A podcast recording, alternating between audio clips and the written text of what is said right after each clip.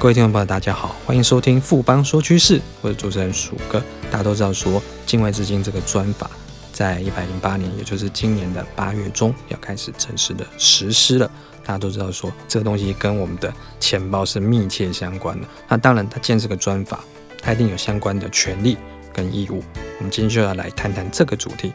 我们先休息一下，马上回来。哼，我的投资眼光真的超好。到底投资了什么？哎，快告诉我啦！当然是富邦 ETN 绩优股一把抓，追踪指数零误差，门槛低，小资族也能买哦。那我要赶快去买。富贵要人帮，ETN 买富邦。富邦证券指数投资证券经金管会同意生效，唯不表示本指数投资证券绝无风险。投资人交易前应详阅公开说明书。富邦综合证券股份有限公司经目的事业主管机关核准之许可证照字号为一零七年经管证总字第零零五三号。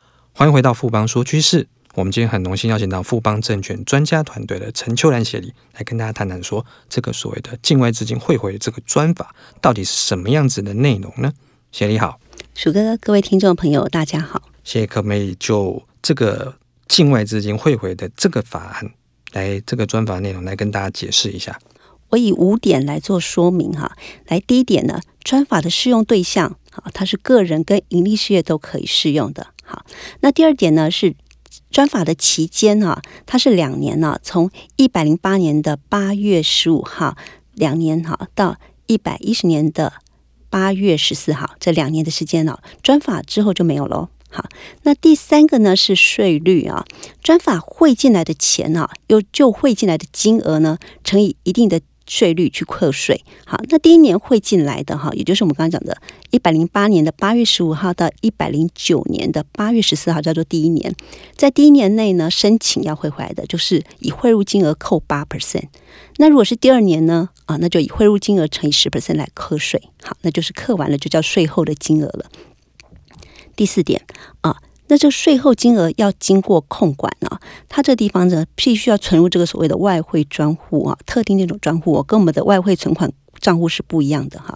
这外汇专户呢，呃，要存放五年哈，五年，那满五年呢，每每年可以领三分之一。好，这意思就是啊，满五年第六年初、第七年初跟第八年初各领三分之一回去，啊，这个钱就全部领光领走了哈。好，那第五点呢是最多人问到的，就是。资金的运用哈，在专法上它开了三扇门哈。第一扇门呢叫做自由运用哈，你可以申请从专法把五 percent 税后五 percent 的钱拿走了，好，这是一个小门，五 percent 都拿走了。这边有限制啊，这边有限制啊，就是不可以投资于不动产，好，也不可以投资于 REITs 这类的证券化的商品，好，这是第一点。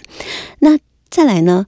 金融投资这个门大一点哈，这道门呢给了二十五 percent 的这个限额哈，可以提出来去做金融的投资啊，但是它必须要在一个专户内来做运用。好，那这二十五 percent。那第三点叫做实质投资，实投资呢比较特别，它不像刚刚的这个小门哈，跟大一点的门哈。它没有五 percent 或二十五 percent 这样的一个比率上限，是全部都可以来做实质投资的哈。实质投资呢，当然等一下我会提到一些限制哈。这实质投资比较特别的是，它如果符合条件的实质投资，一定的年限、特定的这个投资方式，它是可以退税百分之五十，也就是刚刚汇进来缴的八 percent 或十 percent，可以退它的百分之五十回来。协理这边既然有提到说，他有一些开了几个门，那政策一定是这种专法一定是有它政策的目的。那其中一样金融投资这个部分啊，我们可以投资哪些标的？那它是不是有什么限制的一些规定呢？哦，对哈，很多人关心两个议题，就是金融投资跟实质投资这里头的相关细部规定是什么？好，那首先我们来讲金融投资这一块哈，刚刚提到二十五趴的上限哈，那这几次的讨论呢，其实政府一开始是希望大家多多去做实质投资，可是金融业极力争取是不是可以发展国内的金融业？好，所以这二十五 percent 呢的开后来开的是什么呢？好，开的是国内的有价证券。好，国内的债券，国内的债券呢，不是海外债券，国内的债券哈，国内的股票，啊，国内的这上市柜的股票哈。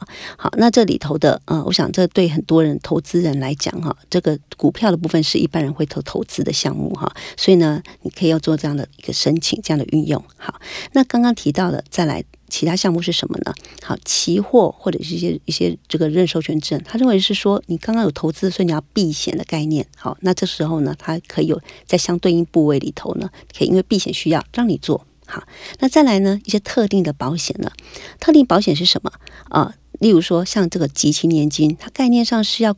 让国人呢、透过保险来做养老的储蓄的这样规划哈。好，那这个集齐年金的概念是买下去就不能解约了，所以它很确定的不是一个呃理财角度，而是一个养老的一个预先储蓄的一个安排。好，那甚至现在的政策上，希望大家多多去规划长照这样的保险。所以你对应刚刚是不是提到一个概念，就是大家哦，这个钱回来哦，可以把自己照顾得更好哈，退休生活可以过得更好。所以呢，他规划了这些好这样的保险。那最近的讨论呢，在这个执法。规划修订，再讨论再开放的是什么？就是如果说你的寿险达到这个保障达到一定比例，哈，那这个时候呢，还开放这样的保险，哈。好，那我们回到是说，那传统大家做的一些理财产品，例如说，可能境外的基金有没有？没有，哈。国内的基金有有开放，因为它是国内的这个有价证券，哈。境外基金没开放。好，那我们做一些海外的联动债有没有？没有。做一些海外债券有没有？没有海外股票有没有？海外特别股有没有？这是海外的都没有。好，所以呢，是国内这个交易市场上的这有价证券，或者是国内投信去发行的产品呢？好，那这是鼓励国内发展哈。那刚刚讲的保险是一些所谓的这个特定政策上希望去辅助，希望国人做更好的准备。好，那这部分是有开的。好，这是指金融投资的项目。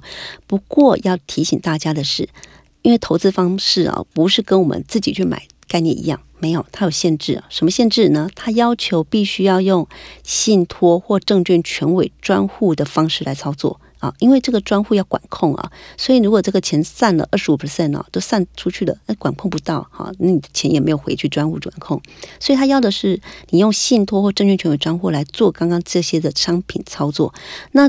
管控的目的呢，就是如果今天我解约，或者是我卖掉了，我钱要回去刚刚提到的那个外汇专户里头去锁哈，锁到时间才可以出来啊，哈，好，所以呢，这边会回到就是说，看起来呃有开一些商品，可是呢，你必须要去跟你的金这个这个金融机构去讨论，你怎么样去做这样的一个规划哈，才能够让你做得比较顺畅一点。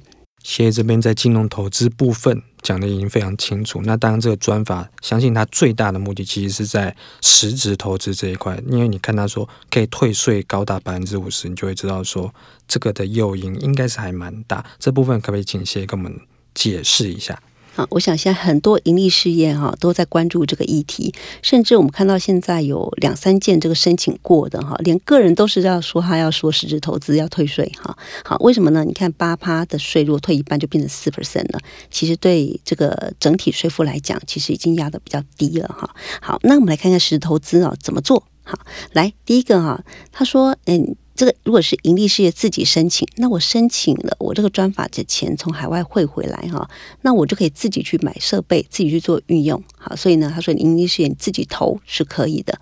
那如果你自己没有要做，例如像刚个人，他个人没有公司啊哈，那个人你要做，那或者盈利事业他自己没有要投，那怎么办呢？诶，他可以去增资别人的公司，好，他可以去新设一家公司或增资已经现成的公司。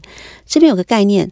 他不是去买上市贵的股票，哈，他上市贵股票他必须要私募的方式来投资，那才可以。好，那如果一般你自己跑去说股市这个去买股票的那个不是，那个是刚刚的金融投资，哈，所以这边概念是他鼓励啊，你要自己投，或者是我成立一家公司来做，或者是我这个去。投资一家正要做的这样的公司哈，来做。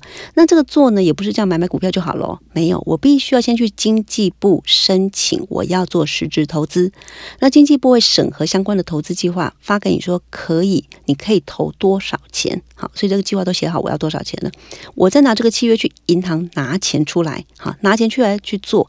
那做了以后呢，那回头我还要再去备案，就是呃目前的执行的进度哈。所以呢，这个所谓的实质投资呢，我们刚刚在讲这个概念来讲，这就叫做直接投资的范围哈。我直接投资，所以呢，我要回去备案，我到完成了才可以。好，我要完成了，所以呢，我要完成了以后，我才可以回去再跟经济部说，我完成了，那我要退税。好，好，所以这个是一个直接投资的概念。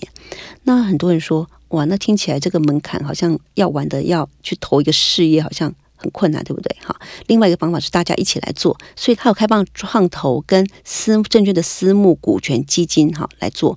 这概念叫做间接投资。所以呢，实投资其实它包括两个部分，一个叫做直接投跟间接投。间接投呢，就是去投创投或投这个私募股权基金，由这个创投跟私募股权基金来来做。好，那这个创投跟私募股权基金，你就知道它一定是相对的是大规模的，好，在运作。那同时呢，因为你是一个间接投的概念，所以它也要在产业别上面有要有一些差别哈，是有扶持所谓的特定的一些策略发展、特定重要的产业，私募股权基金跟这个创投去投。好，那如果符合条件，好，你符合条件，你投资满四年，你也可以达到达到退税的这个条件。好，那退税一样，去经济部申请说我完成了投资的四年，那经济部发给核准，你再回去跟国税局退一半的税款。好，所以我想这个地方实投资呢，呃，如果盈利事业自己有投资案固然很好，或者自己的子公司要做增资，或者自己的子公司呢要再去 the spin off 再去成立一个新的公司哈，那自己要去投都可以哈，那就是把这个专案计划都做好去做申请。那如果真的没有看到一些自己想要的投资案，好，或者是自己想要风险分散要去投资别的案子，那其实这是创投呢跟私募股权基金呢，其实都会是一些。呃，口袋的选项。协理前面有提到说，专法它的实施这个时间，就是你只有两年的时间这个机会。那我们到底是要选择专法，还是说我继续留在境外，还是说我有其他的方式资金可以回来？这部分可不可以请协理给我们那个概要的一个分析一下？呃，对，我们看到现在专法上路了哈，有人跑得很快哈，现在已经三件核准过了，但是很多人还在观望哈，观望。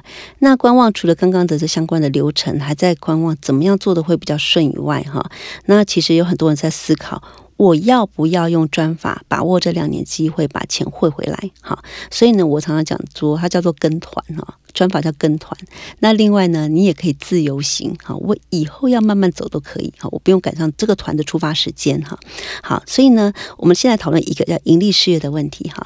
盈利事业为什么它有需要把海外钱汇回来？哈，其实这边刚刚前面没有提到的，它概念是盈利事业因为转投资海外公司啊，海外公司是它所控制的，那这个钱就一直保留在海外公司不分配回来，以至于母公司没拿到钱，不用缴。这个营所税不用缴，我们的营利税课这个营利税所得税哈。那专法的概念就是，哎，内包盈余你把它汇回来，我让你用分这个，我让你用分离的税率哈，把它一次缴掉啊。最好你去实投资，让让你降低税负。好，所以盈利税就要考量的是什么呢？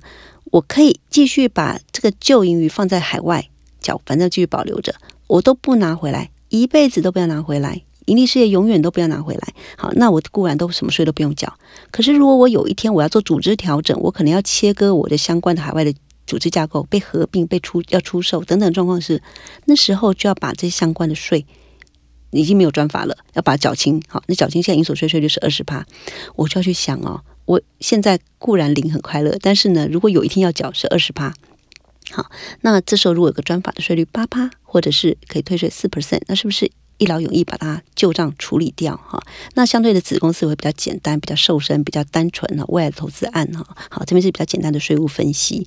那这个这个盈利税的简单的税务分析哈，个人呢，他考虑的是什么？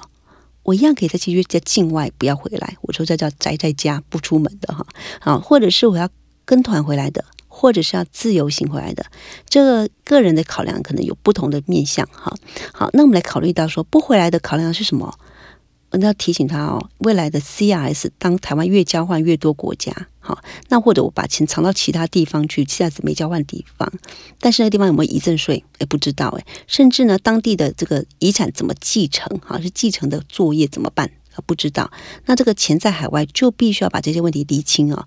那回来如果虽然有点税负，但是回来以后这些东西就很熟悉、很清楚，有的问、有的查，那这样是不是一个比较简单的财富传承的一个准备哈？那第二个呢，我想想说，那我要走自由行。好，自由行的概念就跟专法不一样了，随时都可以回来。我要以前可以走，以后可以走，专法期间也可以走。这概念是什么？回到税法的规定啊，税法说是所得在核课期间内的所得，我才课税。你只要能够证明这不是所得，切掉；你能够证明这包已经过核课期了，政府不能再补税，切掉。那剩下的是所得啊，看是大陆所得还是台还是海外所得？回到我们的所得报税方式，是报综合所得税还是最低税负？算一算，当年度需要补多少税？好，其实我们都很多人都知道，说我们的基本所得六百七十万是可以扣掉的门起征门槛哈。所以这个概念来讲，我们所得税也有些免税额扣除额。那这个概念算一算呢？如果说我在核课期间内最长我拉七年，这七年要补的税是多少？我算得出来，我去跟专法做比较。如果这个税比较少，我算得出来税比较少，或者是差不多，但是我换的一身自由。其实这个自由型的弹性啊，我想对很多人来资金运用来讲是非常重要的。所以呢，走函令也是一个选项。走函令的概念就是走税法原本的规定，没有专法之前所有的规定。好，那第三个选项就是，当我函令走不通，为什么？因为对账单都丢光了。或者是呢，这太早之前呢，我也不想去找，不想花力气哈。好，那我又怕钱汇回来被课税。好，那这时候呢，我就决定了，我宁可用专法去缴八趴或十趴。第一年八 percent，第二年十 percent，那我就汇回来哈。现在默契是汇回来呢，只要你这个起房啊，银行查核资金来源没有问题。就进来了，政策上呢不会去特别去翻你的账去查税，所以呢，对于很多人无法举证，怕被从重来课税啊，他有疑虑，因此不敢回来，想回来回不了家。这时候呢，专法就让他解套，让他可以光明正大开大门走大路的回来。好，好，那专专专法的缺点是相对的。跟团有它的限制，刚刚提到的金融投资有它的一些限制，相对的税务刚刚算过，专法一定要缴税，好，一定要就汇入的金额全额去乘以八八或全额去乘十八来缴税，一定要缴税，资金运用有限制，那这个是它的缺点。可是相对的，它简单的这件事情呢，我想对很多这个不想费心的人啊，或者是没有办法准备的人呢，这是一大福音。最后，协这边可不可以给我们一个简单的一个总结？就是我们在面对专法这件事上面的话，我们有哪些要注意的地方呢？好，我想哦，呃，现在还在思考嘛，哈，因为现在的时间才刚开始哈，所以呢，想清楚啊，就不会很繁杂啊，就不不会叫不会心理上一直很犹豫、很挣扎哈。那想清楚自己想不清楚，可以去找专家哦，来把它问清楚哈，或者是干脆把自己的相关的对账单整理出来呢，去调出来，委托会计师、律师帮你看清楚，帮你算清楚，你再来决定我要走哪一条路哈。那这个现在不想，明年还是会想。后年还是要想，两年内呢都不想就结束了，就自然结束。可是如果要把握这两年呢，那越早想清楚是越好的哈，就把资料调清楚。那我们回到一个收敛到这个情况，就是盈利事业，好，想清楚的是什么？我到底子公司的这个盈余分配要不要瘦身？好，把盈子公司瘦身，回到这个过去。寄放在他那边一大包的鱼要不要清出来？哈，好，那这是第一个问题。好，清出来以后它就简单了。那第二个呢？那母公司找不找到投资案呢？我怎么样去符合这个实质投资哈的规定？不管是直接的部分还是间接的部分，我有没有合适的这个投资机会可以让我有退税？我资金可以导到一些可以增加报酬，或者是可以有助于我的盈利事业的发展，或者是有退税这样的。多方的好处哈，就是盈利事业，考虑子公司，考虑到母公司。那个人呢，要不要汇回来呢？想清楚哈，我放在台湾哦，跟放在海外哦，对我来讲哈。或许呢，呃，过去出去一定是有一些时空的因素啊。可是呢，呃，回到现在的税制下，如果说可以把它理清楚，那回来台湾呢，呃，是不是更容易进行后续的规划？好，那如果要回来，我是要走跟团，还是要走自由行？好，我要走韩令，好，还是要走这个专法？哈，这样的讨论，把它想清楚啊。那取。择优来适用哈，这个优呢是什么叫优啊？啊，你要考虑到的不只是税哦，要考虑到后续的资金运用的想法。我们有遇到客户说，他算起来两个差不多，那差不多要走哪一个？当然是走自由行，因为进来的是有弹性的。甚至有客户说，算出来，诶，自由行可能税还多一点。但是他觉得自由嘛，哈，所以自由无价，他就回来，哈，就决定走函令，哈。那有客户说他是啊、呃，要直接走专法，因为他不想再去跟过去那些已经关户的银行，过去跟那些呃那些理财顾问再去调资料，他觉得非常麻烦，而且再去请专家来做计算，他觉得这样子太复杂了，他不如就走专法，然后呢就开始找有没有实质投资案，让他可以退税这样一个机会哈，降低他的成本。所以我想每个人对于这个到底要走函令啊，都走专法，每个人有不同的想法哈。有的人要简单，有的人要省税，有的人要自由哈。那个人就是把这些事情也想清楚，营利事业想清楚，个人也想清楚。那这两年时间要把握的话呢，就要趁早哈。谢谢协理今天带来这么精彩的分析跟解说，谢谢协理，谢谢。经过今天的节目呢，相信各位听众朋友对今年刚上路的这个境外资金的专法，应该都更清楚认识。富邦说趋势，我鼠哥，我们下周见。